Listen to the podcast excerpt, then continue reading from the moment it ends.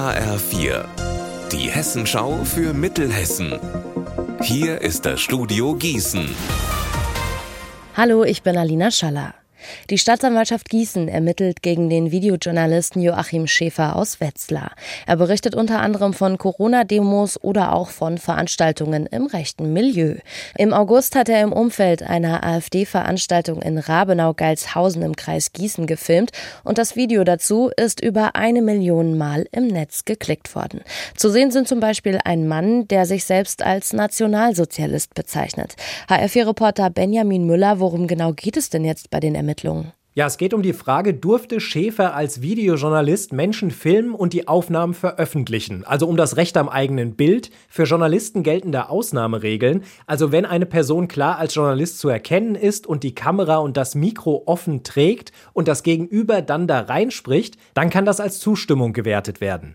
Die Staatsanwaltschaft Gießen bezweifelt jedenfalls, dass das hier so war und sagt, Schäfer sei nicht als Journalist erkennbar gewesen und habe verdeckt gefilmt. Schäfer selbst, der weist das Ganze zurück und sieht dahinter eine Art Pressemobbing und auch der Deutsche Journalistenverband kritisiert die Ermittlungen als völlig falsches Signal. Eigentlich wird ja erst ermittelt, wenn eine betroffene Person Anzeige erstattet.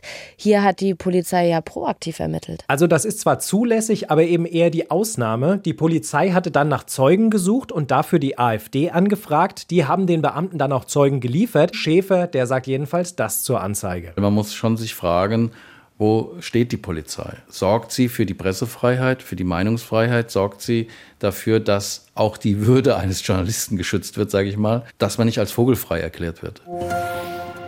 Hängt am Baum ein gelbes Band, darf jeder kostenlos und ohne zu fragen pflücken.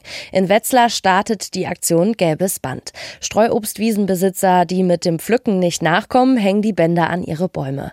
Für uns heißt das schmecken lassen. Hier darf jeder für den Haushaltsbedarf pflücken und vom Boden auflesen.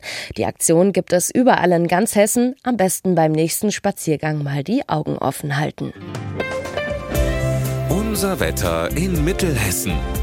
Heute wechseln sich Sonne und Wolken ab. Dazu haben wir in Rossbach 24 und in Weilburg 23 Grad. Am Abend und in der Nacht bleibt der Himmel leicht bedeckt und morgen bekommen wir Sonne und Wolken im Mix. Ihr Wetter und alles, was bei Ihnen passiert, zuverlässig in der Hessenschau für Ihre Region und auf hessenschau.de.